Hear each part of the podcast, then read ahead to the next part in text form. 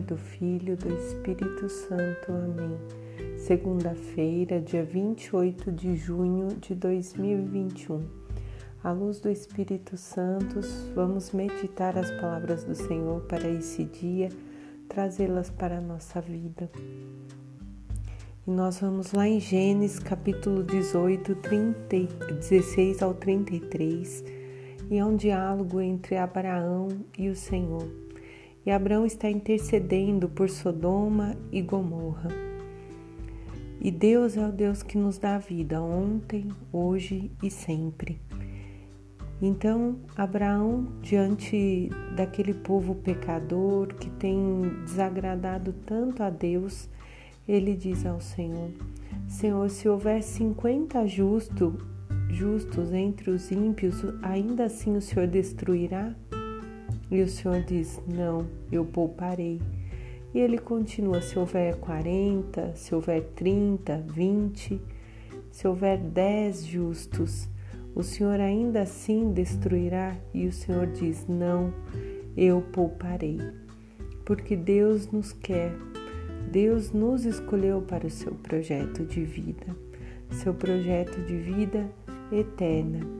Então, nesse diálogo de intercessão, de clamor por aquele povo, Abraão né, se coloca ali diante do, do Senhor Deus, pedindo para que Deus tenha misericórdia, que use de justiça para com os ímpios, mas misericórdia para com todos. E o salmo de hoje, um salmo que eu sou apaixonada, é o Salmo 102, que fala sobre a bondade divina bendize minha alma ao Senhor e todo o meu ser, seu santo nome. Bendize minha alma ao Senhor e não te esqueça de nenhum de seus benefícios, porque ele perdoa as iniquidades, cura as doenças, resgata da morte a nossa vida, nos cura de misericórdia e compaixão, sacia de bens a nossa vida, nossa juventude se renova como águia esse salmo ele é assim uma delicadeza, mostra toda a grandeza de Deus e o amor que ele tem por cada um de nós. E o evangelho de São Mateus, capítulo 8, do 18 ao 22. Esse evangelho me chama a atenção logo no, no primeiro parágrafo. Vendo-se rodeado de grandes multidões, Jesus ordenou que passassem para o outro lado da margem. Eu vou parar por aqui e nós vamos refletir. Jesus quer passar para o outro lado, né? Ele não fica ali no meio da multidão. E me faz pensar que às vezes é melhor nos retirarmos. Às vezes é melhor irmos para o outro lado da margem.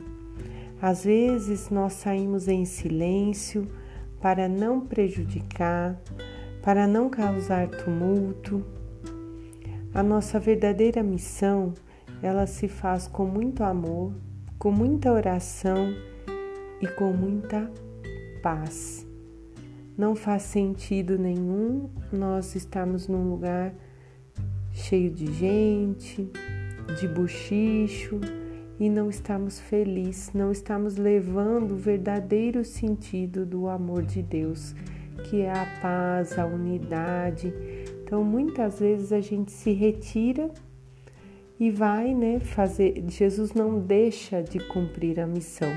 Ele só muda para o outro lado, tira o foco daquele daquela euforia que está ali no meio de todo mundo do, dos holofotes, né? Às vezes a gente se retira e vai fazer a, a missão no silêncio, às vezes é necessário é, ficar um pouco quieto, enfim, temos que parar, orar, interceder, ouvir mesmo o chamado do Senhor e aí sim cumprimos a missão.